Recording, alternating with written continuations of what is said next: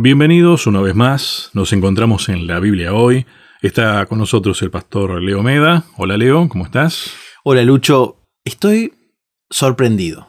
Esa es la Ah, palabra que encontré. Vos estás buscando en cada encuentro una palabra distinta. Sí, sí, no o, que- o la vas sumando de última. No, no, pero, pero soy honesto, ¿eh? Estoy, estoy siendo honesto. No quiero decir siempre lo mismo para no caer en una muletilla, porque siento que en la vida siempre. Pero seguís contento. Sí, Ah, bueno. siempre, sí, sí, sí, no, no pierdo la alegría. Pero hoy con la temática estoy sorprendido. Y bueno, Sorprendido. y uno no se sorprende tan seguido. A mí me parece que cuando uno va creciendo, se sorprende menos. Lo cual no está bueno. Pierde la capacidad de sorpresa, ¿no? Es verdad. Y mi abuela eh, cumplió 90 hace poquitos días.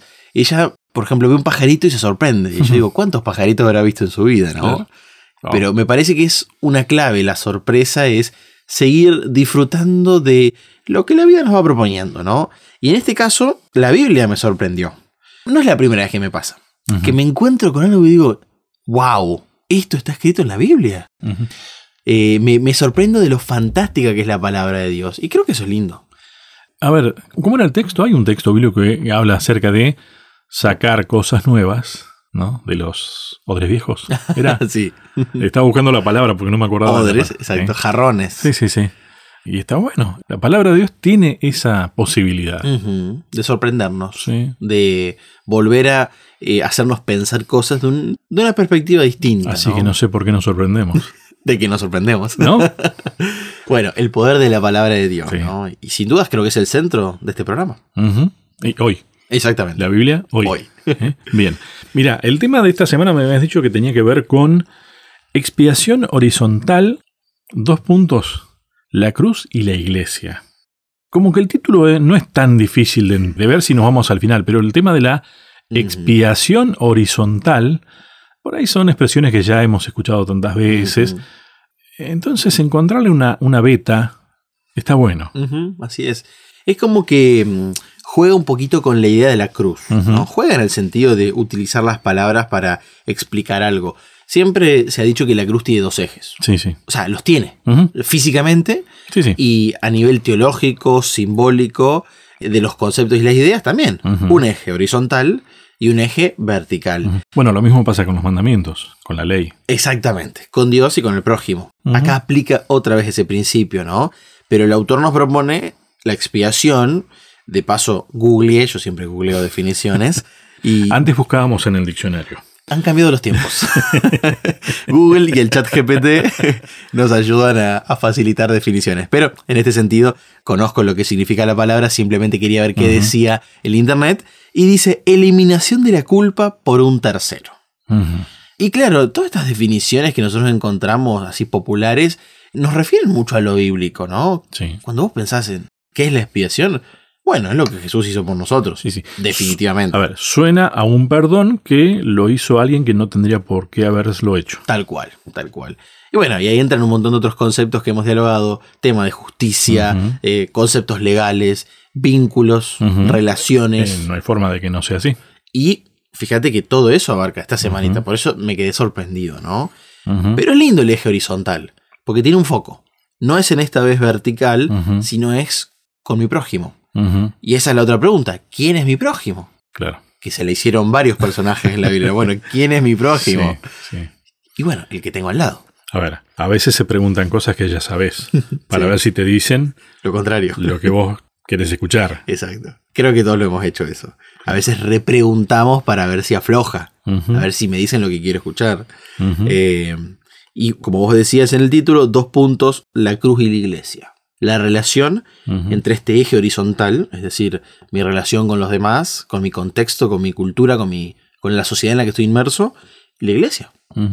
Me parece que acá hay eh, muchas cosas que, a ver, lo sorprendente de esto es el redefinirnos para nosotros mismos el concepto de, bueno, por un lado el concepto de cruz, ¿no?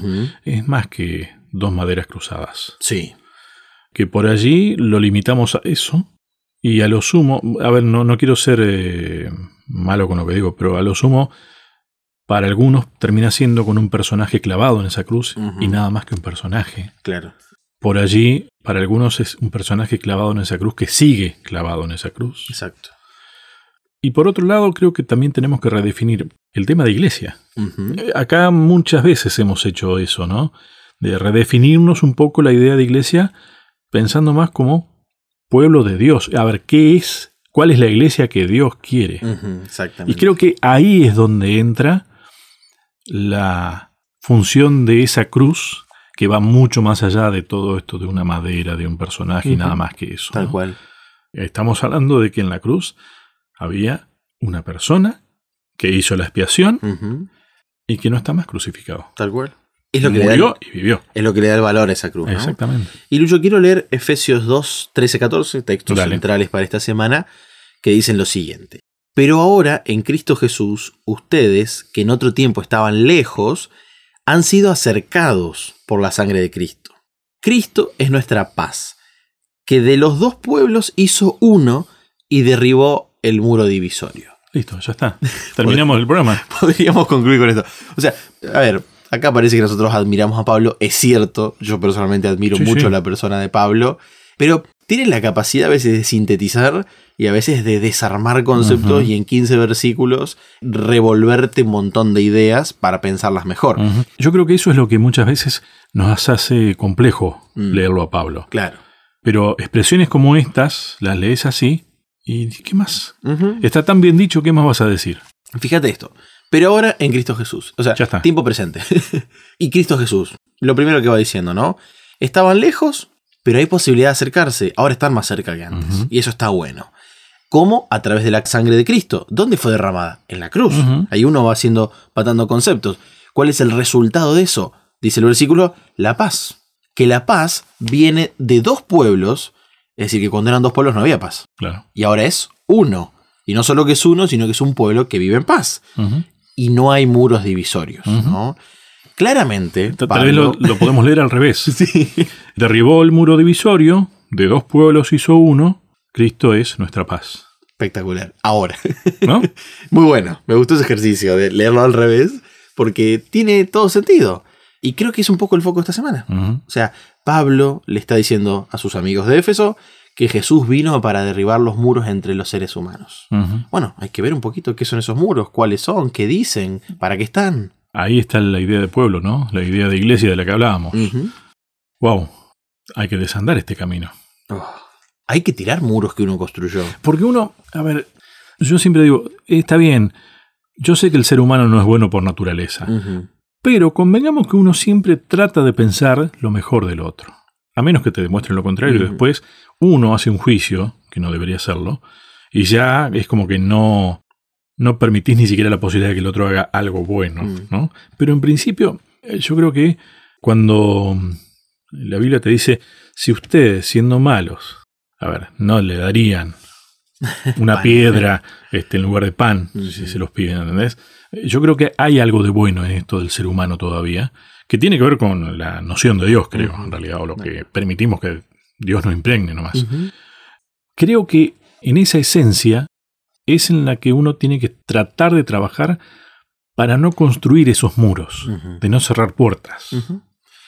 Y eso que vos estás diciendo, Lucho, es central, porque como cristiano, a mí personalmente me cuesta pensarme como un constructor de muros. Pero, a ver, acá la lección empieza esta semana contándonos que en el templo de Jerusalén había un muro. A mí me llamó la atención eso. Dice 120 centímetros de altura. Y cada pocos metros había una inscripción que estaba escrita en latín y en griego. Es decir, para que los extranjeros pudieran entenderlo, que decía lo siguiente, ningún extranjero puede entrar dentro de la barrera de cerca del templo, que cerca el templo. Todo el que sea sorprendido será culpable de muerte. Es decir, los cristianos hemos construido barreras alrededor de Dios. Y lo digo muy entre comillas, ¿no? Eh, Nosotros no lo podemos cercar a Dios no, no, no. pero a veces hemos intentado dejar afuera a otras personas. Y Pablo está luchando contra esa idea, porque una vez que se levanta un muro, ya uno no puede ver para el otro lado. Y nos empezamos a separar. Y a ver, esto ha sido la tendencia del ser humano siempre, Sí. ¿no? Hasta con buenas intenciones. Tal cual. Porque, Porque a ver, la idea de esto era proteger también. eso voy. Claro, uno levanta muros en su casa cuando uno construye porque quiere estar seguro. Y uno pone rejas en la ventana porque quiere estar protegido. ¿no es cierto?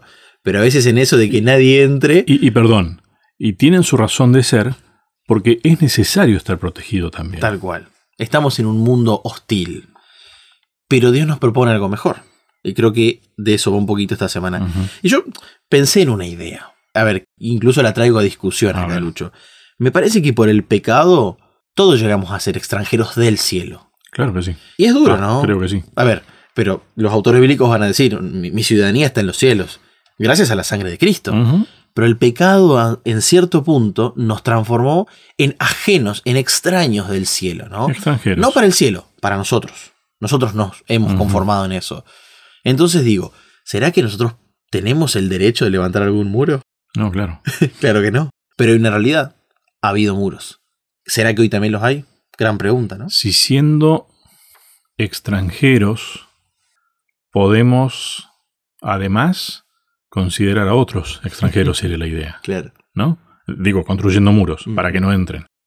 Y creo que con la construcción de muros que hacemos, ya sean físicos, ya sean sociales o como o culturales, si bien tienen una función protectora, creo que cuando el muro pasa a ser más importante que quien está afuera o está dentro de ese muro, pierde la función en realidad.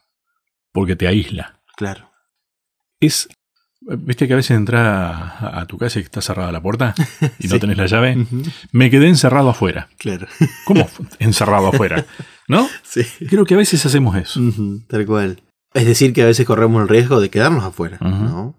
De hacer un lugar donde haya soledad. Y me parece que esa es la consecuencia del pecado. Alejarnos de Dios, alejarnos de los demás, donde nos encontramos. Me gustó un término que utiliza la lección. Habla de alienación. Ah, sí, fuerte. Es. Claro, porque, a ver, los aliens, ¿no? Perdón, soy muy joven, no, no puedo evitar pensarlo. Claro, o sea, es algo muy distinto a nosotros. No estoy seguro si tiene la misma etimología, No, no, pero. pero me hacía pensar en algo tan distinto a lo que somos nosotros. ¿no? Ninguno de nosotros quiere perder la identidad, pero esta actitud te hace perder lo que sos. Claro. Y me parece que siempre hay dolor en la pérdida de la identidad, en la pérdida de lo que soy. Ese concepto lo hemos charlado muchas veces. El ser humano, la persona sufre cuando no sabe de dónde viene, cuando no sabe hacia dónde va. A ver, porque termino para vos. Somos en relación también. Totalmente. Nos construimos el uno al otro, ¿no? Eso está claro cuando Adán dijo, me siento solo, y Dios dijo, no es bueno que el hombre esté solo. Y le construyó a Eva, literal. Claro, sí, sí, sí. y uno para el otro. Y de repente ya no era Adán, era Adán y Eva. Claro, Una identidad en conjunto, pero con individualidad. claro que sí. Fantástico, ¿no? Bueno, mm, pensalo en la Trinidad, que lo hemos hablado la Wow. El Es lo- es mismo. Sí, usaste el mejor Es ejemplo. mejor todavía, creo. que Totalmente. Más puro el ejemplo, ¿no? Porque, bueno, la familia humana tuvo errores, fallamos, pero la Trinidad no. Dios. Entonces, a ver, porque acá justamente se habla de. Claro, imagínate llegar al muro ese en ese momento, o a los muros actuales que puedan haber, y te encontrás con el texto: nadie puede entrar acá, ningún extranjero, o sea, yo, eh, extranjero, dentro de este lugar, pongámosle. ¿Cómo te sentís? Si quiero entrar, me sentiría excluido. Eh, y no es lindo sentirse excluido. No, no. Separado. Me parece que el ser humano también está en la búsqueda de la pertenencia, ¿no? Y ahí justamente es donde entra la figura este del alienado, ¿no? Es como que ahí es donde perdés tu esencia de lo que sos. Porque, perdón, creas o no, sos hijo de Dios. Exactamente. ¿No? Lo creas o no. O sea, nosotros lo hemos dicho, que yo no crea que Dios es mi creador, no hace que Dios deje de ser el creador. Exactamente. Y a ver, y creo que la lección es muy clara. De alguna manera, la gente de Éfeso y Pablo se lo dice, antes eran ajenos. O los textos que acabamos de leer, antes estaban lejos. Exacto. No estaban cerca. Dios los acercó. Pero no nos olvidemos que antes estábamos lejos, que éramos ajenos. Y yo me anoté algo porque acá habla de, el autor de la lección habla de, además de alienados, habla de inconscientes. Ah, sí. Es decir, estaban lejos, pero no sabían que estaban lejos. Y eso me pareció súper interesante. Porque, a ver, es esta idea. Estoy perdido, literal, ¿no? GPS, geográficamente, perdido, pero no sé que estoy perdido. Entonces no es un problema. Para mí, Claro. pero no deja de serlo. No dejo de estar perdido. Entonces, ¿quién es el que tiene que ayudar en eso? Los de la casa. El que teóricamente sabe que dónde puede encontrar. Exacto. A ver, los cristianos. Sí. Vamos a ponerlo con nombre y apellido. Hoy. Claro, es que, pero si no, ese que sabe teóricamente, en este caso cristiano, también está tan perdido como el otro, Si levanta muros ¿no? para que el otro no pueda llegar a donde tiene que llegar, también está perdido. Y por eso creo que Pablo tenía tan claro el riesgo que corrieron los judíos de encerrarse en sí mismos a tal punto que nadie podía entrar. ¿Y eso qué hacía? Que estén lejos de la salvación. Claro, pero a ver, básicamente, fíjate vos, los de afuera de ese grupo, por así decirlo, los extranjeros, pongámosle, Sí, no habían perdido su identidad en todo caso. Tal vez no sabían lo que eran, claro. puede sí. ser. Pero ese grupo reducido, que era un pueblo elegido en este caso, con eso había perdido su identidad, su razón de existir, su razón de ser. Tal cual. Y es terrible porque, a ver, vamos a ponerlo con nombre. Los gentiles, ¿no? que son los nombres que se Sí, usaban sí. en la Biblia. Los judíos le decían gentiles y, Ujú. y peyorativamente, Sí, claro. y los gentiles hablaban de judíos peyorativamente, ¿no? Los gentiles estaban inconscientemente enfermos, pero sufrían los síntomas. Ahora, los judíos estaban conscientemente enfermos y también sufrían los síntomas. Claro. Sí. Ver, lo que a mí me da esperanza en este sentido es que la solución para ambos era la misma. Es que la solución no la tenía ninguno de los dos. No, la solución era Jesús. Sigue siendo Jesús. Por eso vuelvo al versículo central. Pero ahora en Cristo Jesús. O sea, en sí. tiempo presente, ¿no? Sí, sí, sí. Igual que este programa. la Biblia hoy. Este. Wow. La verdad que. ¿Viste cuando te parece que necesitas decantar ideas, esperar un rato? Como que necesitarías. Wow, pero ¿y esto cómo lo proceso? Porque uno lo, lo tiene que llevar. Va, tiene que servir esto, ¿no? Sí. Para la vida de uno. ¿Quién construye muros? Hay un texto para eso. El que cree estar firme, mire que no caiga, dice, ¿no? A veces el que construye muro es el que cree que está firme. Que está caminando sobre tierra firme y construye justamente porque cree que está firme. A ver, yo esto lo pensé, ¿cómo me puede estar pasando a mí? Y me di cuenta que a veces incluso en mi vocabulario como cristiano, como hijo de Dios, uso para referirme a los demás. A veces hablo de el mundo. Ah, sí. Ya, ya te dije que Ujú. no me gusta esa expresión. Y me di cuenta que a veces incluso no tengo otra palabra para utilizar, ¿no? Pero al punto de categorizar a los que no creen como yo de el mundo, y a su vez dije, bueno, si ellos son el mundo, ¿qué soy yo? ¿Dónde estoy? ¿Dónde estoy? Digo, soy un cristiano que estoy en la luna. Sí. Y digo, a ver, Dios quiere que yo sea sal. Dios quiere que yo sea luz. En un mundo desabrido y en un mundo oscuro. No me puedo ir a la luna. No puedo huir del mundo. O encerrarme en un muro. Exactamente, ¿no? Y dije, wow, incluso en mis palabras a veces pongo a los demás en la vereda enfrente, ¿no? En vez de entender que yo soy un ser humano y él es un ser humano. Eh, Vos fíjate que hoy antes de empezar el programa hablábamos de, claro, con razón, ¿cómo no te va a doler que Jesús mismo diga, este centurión romano tiene más fe que ustedes, ¿eh? Wow. Oh. Y cuando hablaba de los fariseos, ¿no? Y que oro y dice yo soy mejor. Pero, a ver, wow. que alguien teóricamente que no tiene nada que ver con Dios crea más que yo que tengo que ver con Dios, o creo tener que ver. Wow. Ahora, ¿no te pusiste a pensar en la posibilidad que podría llegar a ser así entonces? Porque a veces yo creo que encontrás casos, como en todos lados, ¿viste cómo se dice? Gente buena en todos lados. Sí. A ver, estoy tratando de simplificarlo esto, ¿no? Pero, pero es así. Dentro de una iglesia, dentro de otra iglesia, dentro de ninguna iglesia y dentro de tu iglesia. ¿Podés encontrar gente buena? ¿Cómo que no? Exactamente, ¿no? Es que justamente ese es el tema. No nos toca a nosotros. Y todo lo bueno viene de Dios, a eso claro, voy. no nos toca categorizarlo No, a nosotros. no, no. Y a ver, acá Pablo recurre y cita a Isaías, el versículo 57-19. Ujú. Claro, yo creo que Isaías es el Pablo del Claro, Antiguo sí, Testamento, sí, sí. Otro intelectual, otro gran escritor. A mí a Isaías me cuesta más en- entenderlo que a Pablo. Sí, porque incluso eh, nosotros hemos dicho, tenemos una mentalidad occidental muy griega. Pablo le predicaba a los griegos, es decir, que Pablo le estaba predicando a la gente de nuestro contexto. Pero Isaías dice lo siguiente, paz al lejano y paz al cercano, dice el Señor, y lo sanaré. ujú. Me parece fantástico, ¿no? Porque está bien, o sea, lo que estamos diciendo es una realidad. Hay muros, hay divisiones, hay carreteras que nos llevan uno muy lejos del otro, ¿no? Y fíjate que todos los ejemplos que estoy dando son instrumentales. Las carreteras son buenas, los muros también pueden ser buenos, Sí, sí, sí. pero mal utilizados hace que nos separemos. Es que tiene que ver con la función que cumplen.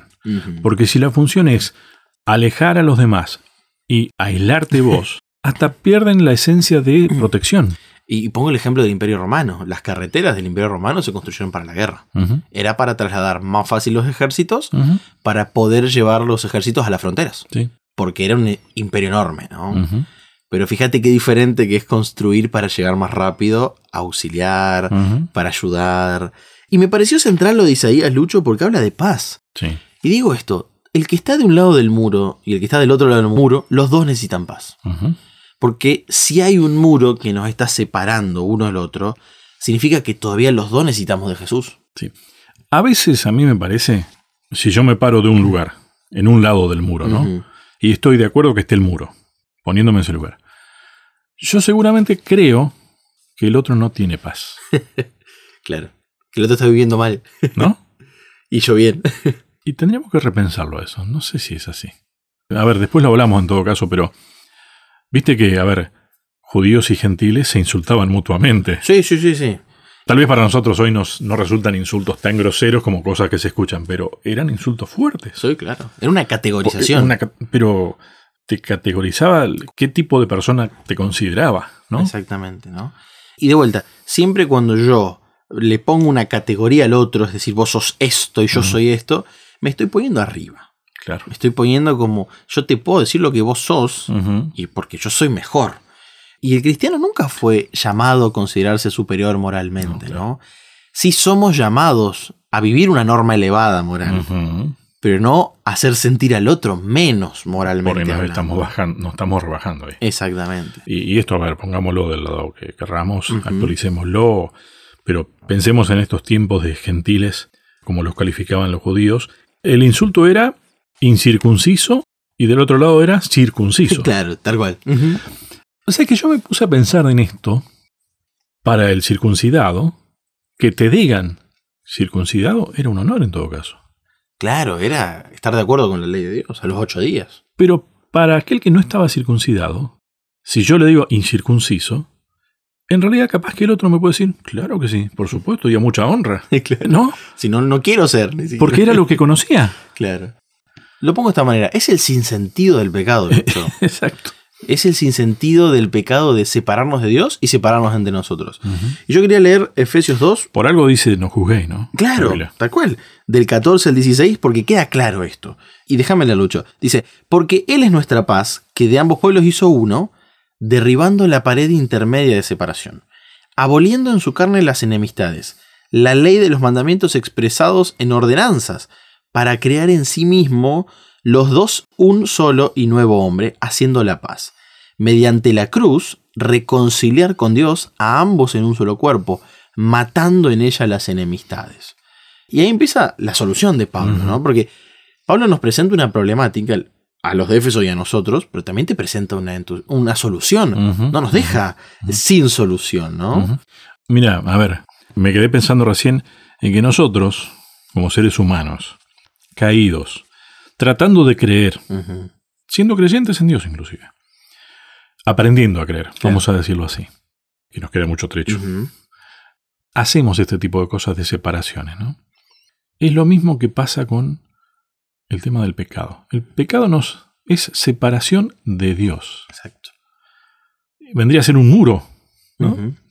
El único que pudo arreglar eso fue Cristo, la cruz, Y que en vez de un muro construyó un puente. Exacto. Para unir. Sí. Para que podamos transitar, para que nos podamos comunicar.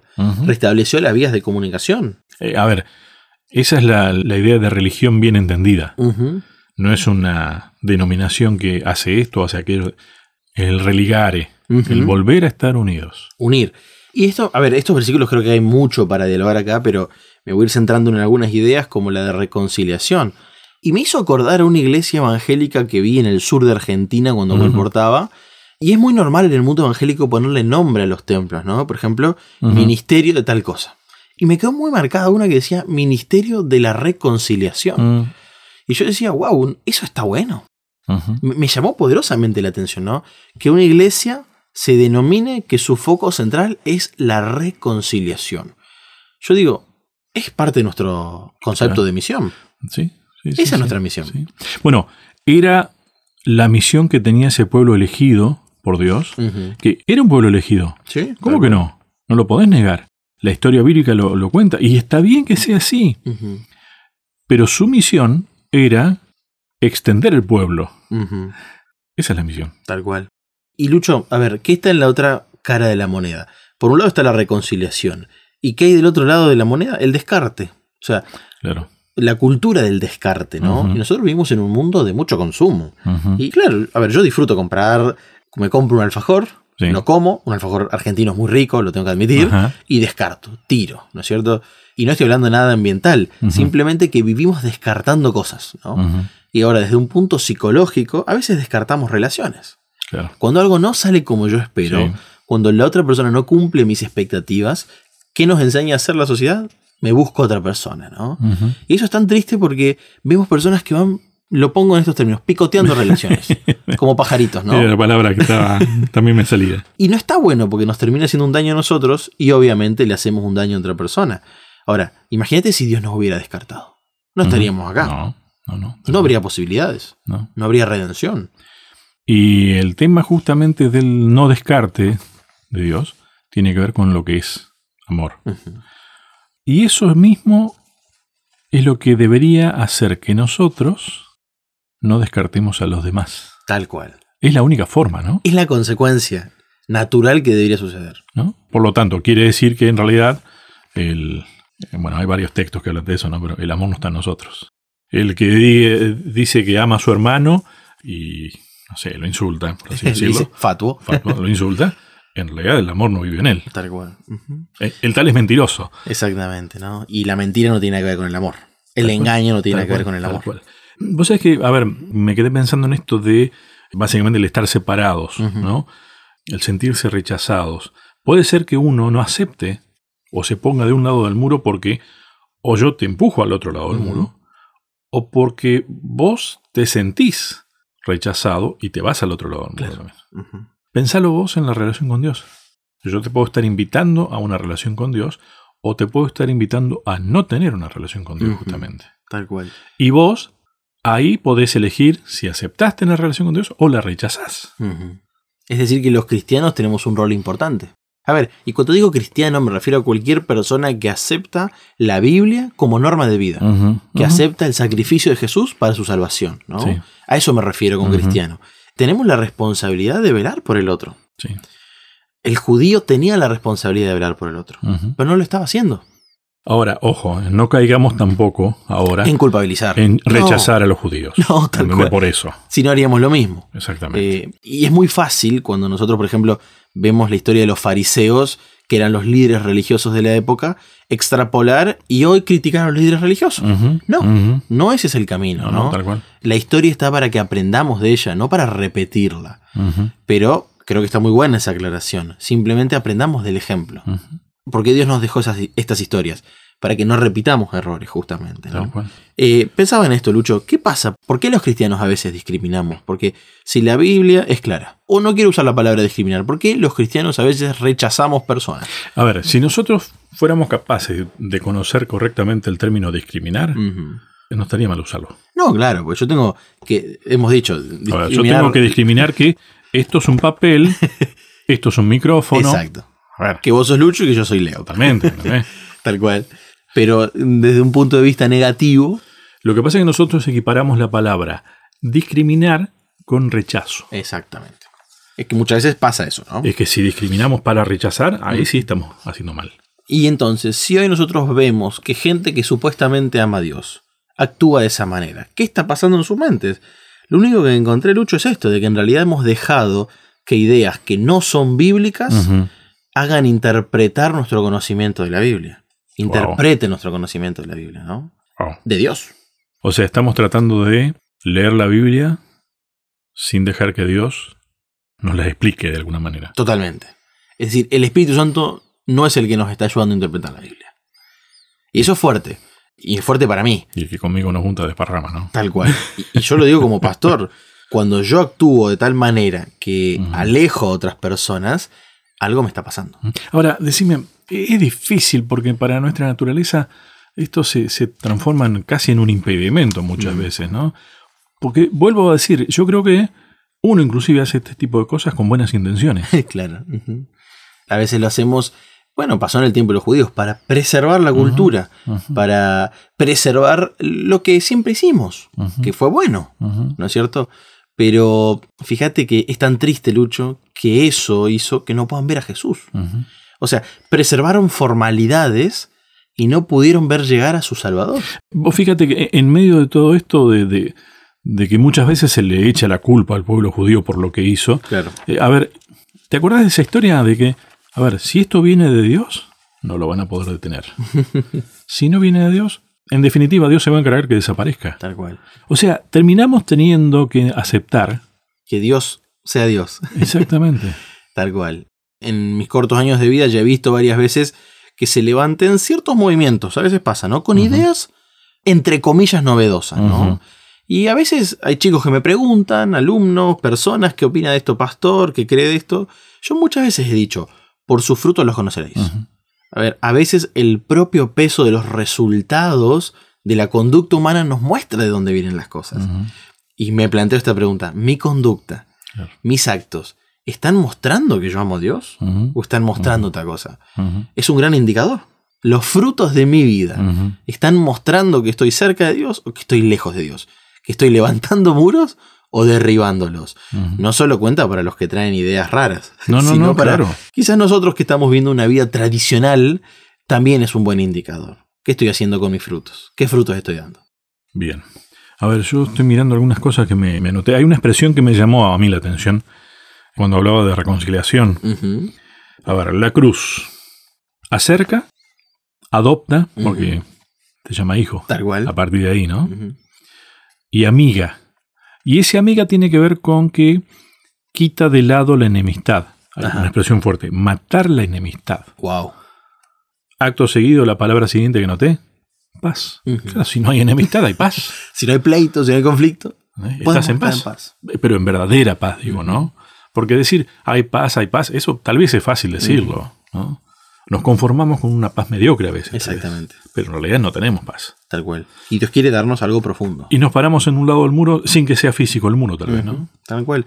Y creo, Lucho, bueno, se nos está yendo el tiempo de este bloque, pero el punto central de eso es la ley de los mandatos y ordenanzas. Porque tiene que ver con eso. Quizás en torno a eso se han levantado y tirado los muros.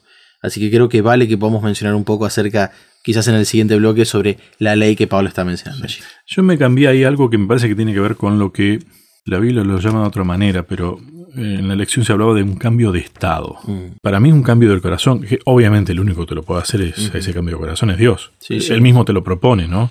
Porque si no, naturalmente nosotros construimos rechazos. sí. Ya sea por protección y demás, pero, viste, si seguís construyendo sobre eso, tampoco sirve, ¿no? Dejas de proteger, guardás, escondés, le negás al otro la posibilidad, Exacto. separás. Entonces, creo que ahí es donde la palabra de Dios habla de eso de que cierran puertas. ¿no? Sí, sí. Me gustó una expresión, porque esto está en el contexto de la reconciliación, y yo la reconciliación la mm, relaciono a la palabra reparación. Vos dijiste restauración. ¿no? Van en la misma línea. Porque, a ver, podemos llegar a decir, sí, está todo bien, pero en realidad dejamos de tener relación. Y no es la idea. ¿no? Porque esa sería otra faceta de la separación, la indiferencia. Que a veces es más dolorosa la indiferencia que el conflicto, ¿no? Es que uno puede tranquilamente estar en indiferencia en relación. Y la indiferencia no tiene nada que ver con la paz. No, no, claro. Y, y vos mencionabas bien lo del corazón, el cambio de corazón. O sea, Dios tiene que hacer una cirugía de corazón abierto Sí, en nuestra sí, vida, sí, ¿no? Sacar una piedra y poner un músculo que pueda llevar sangre a nuestra vida, ¿no? Vida. Es que es un corazón esclerosado. sí, sí, sí. Muchas veces he escuchado eso y, y me parece muy válido, ¿no? Un corazón que se endurece. Exactamente. Por uno que pueda funcionar. Y de alguna manera, yo mencionaba el tema de la ley, porque en el versículo 14 y 15, en una lectura rápida, algún amigo nuestro puede llegar a pensar que Pablo está hablando en contra de la ley. Claro. Como sí, que sí. si ese era el muro. A ver, ¿no? ¿cómo era el texto? ¿Lo Eh, tenés por ahí a mano? Sí, 14 y 15 dice. Porque Él es nuestra paz, que de ambos pueblos hizo uno, derribando la pared intermedia de separación, aboliendo en su carne las enemistades, la ley de los mandamientos expresados en ordenanzas, para crear en sí mismo de los dos un solo y nuevo hombre, haciendo la paz. Bueno, Como que antagoniza la ley. ¿querés que te diga algo? Ahí dice lo que yo quiero escuchar en todo caso. claro. Porque si vos lees hasta la ley, y sí, descartó la ley. ¿La ley cuál? Dice. ¿Qué tipo de ley? ¿La que está expresada en qué? En ordenanzas.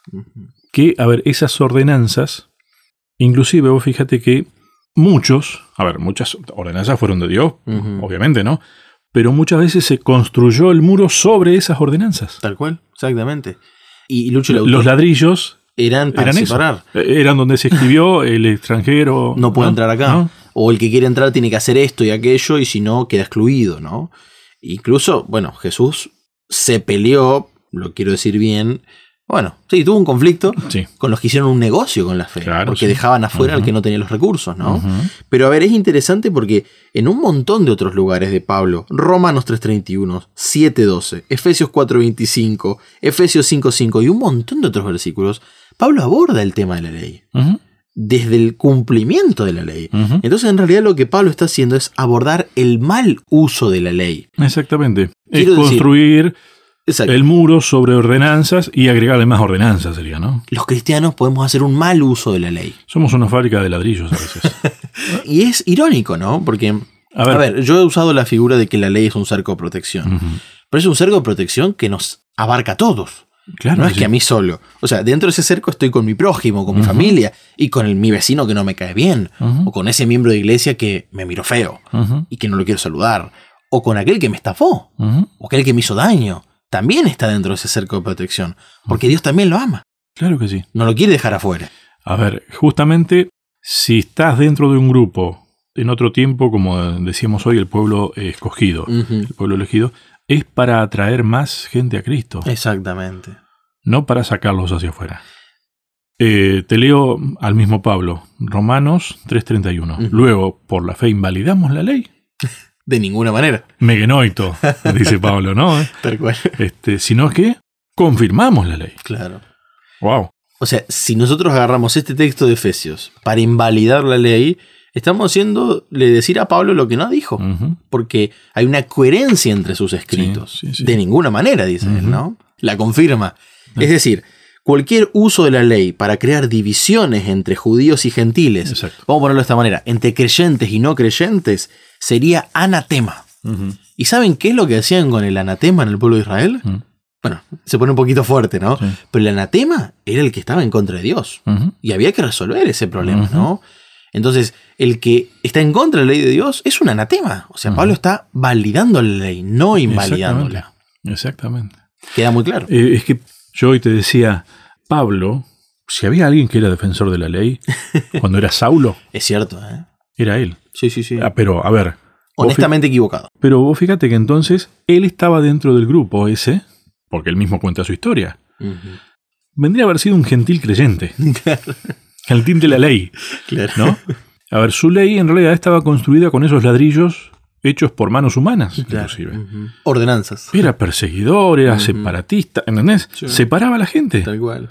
Cuando le hizo clic, cuando cayó ante Dios, ah, esto no era así. Ujú. O sea que yo no estaba defendiendo realmente la ley, tengo que defender la ley de Dios. Y Lucho, mencionaste esta escena de la caída de Pablo, ¿no? De Saulo. Ujú. Todavía era Saulo. Y nosotros hablamos sobre interpretar la Biblia con cosas que no están ahí. Un pastor en la iglesia, el pastor Kairos, mencionaba los reto a que encuentren dónde dice que Pablo cayó de un caballo. Bueno, pero nos imaginamos así. y yo digo, yo toda la vida me he imaginado un caballo. Él me decía, él decía frente a la iglesia, bueno, ni en el N de White lo encontró ni en la Biblia. Si algún amigo lo encuentra, nos lo comparte.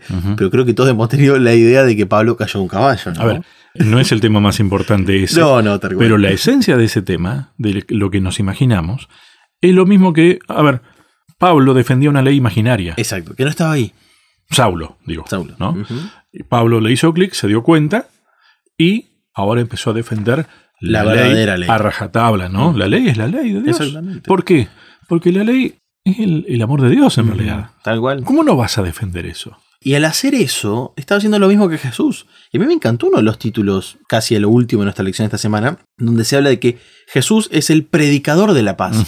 Y quiero leer el 17 y 18, creo que van a ser los últimos textos, que dice lo siguiente: Y vino y anunció las buenas nuevas de paz a vosotros que estabais lejos, y a los que estaban cerca, porque por medio de él, los unos y los otros, tenemos entrada por un mismo espíritu al Padre. De vuelta retoma, los que estaban lejos y los que estaban cerca necesitan el mismo espíritu para acceder al Padre, y está al alcance, A ver, ¿quién quiere Dios que sea su pueblo? todos. ¿No? Tenés tal vez un grupo que está más cercano al conocimiento de lo que Dios proveyó. Pero que tiene que ver con un rol, Exactamente. con una misión. Exactamente. No tiene que ver con, ser club- mejores. No es un club de exclusividad. No, exactamente. No es un Rotary Club, ¿Mm? sino que es una cuestión de rol, de misión, de algo que necesitamos hacer para que otros puedan también ser parte del pueblo de Dios. Porque Eh, Dios quiere que todos lo seamos. Me gusta cuando habla ahí de la paz porque no es cualquier palabra. Para nosotros el tema paz es una falta de conflicto nada más. Claro. Y en realidad es como, justamente yo lo pensaba de esta manera, el concepto de salud y enfermedad. Por mucho tiempo Sí, sí, sí. se pensó que la salud era ausencia de enfermedad. Y había un montón de gente saludable enferma. Se entiende, ¿no? Sí, sí, sí, sí, sí. Y en realidad el concepto de bienestar es mucho más amplio que la ausencia de enfermedad. Bueno, yo creo que podríamos tranquilamente equilibrar la palabra shalom con salud. Totalmente. Es un completo estado de bienestar. Y la pregunta es, bueno, ¿quién me puede dar ese completo estado de bienestar? Yo siempre digo lo mismo, uno prende la tele, lee las noticias en internet, no vemos un estado de completo No, bienestar, no. paz, de salud. Vemos todo lo contrario, ¿no? Bueno, ¿quién necesitamos? Jesús, el predicador de la paz, ¿no? En medio de la tormenta.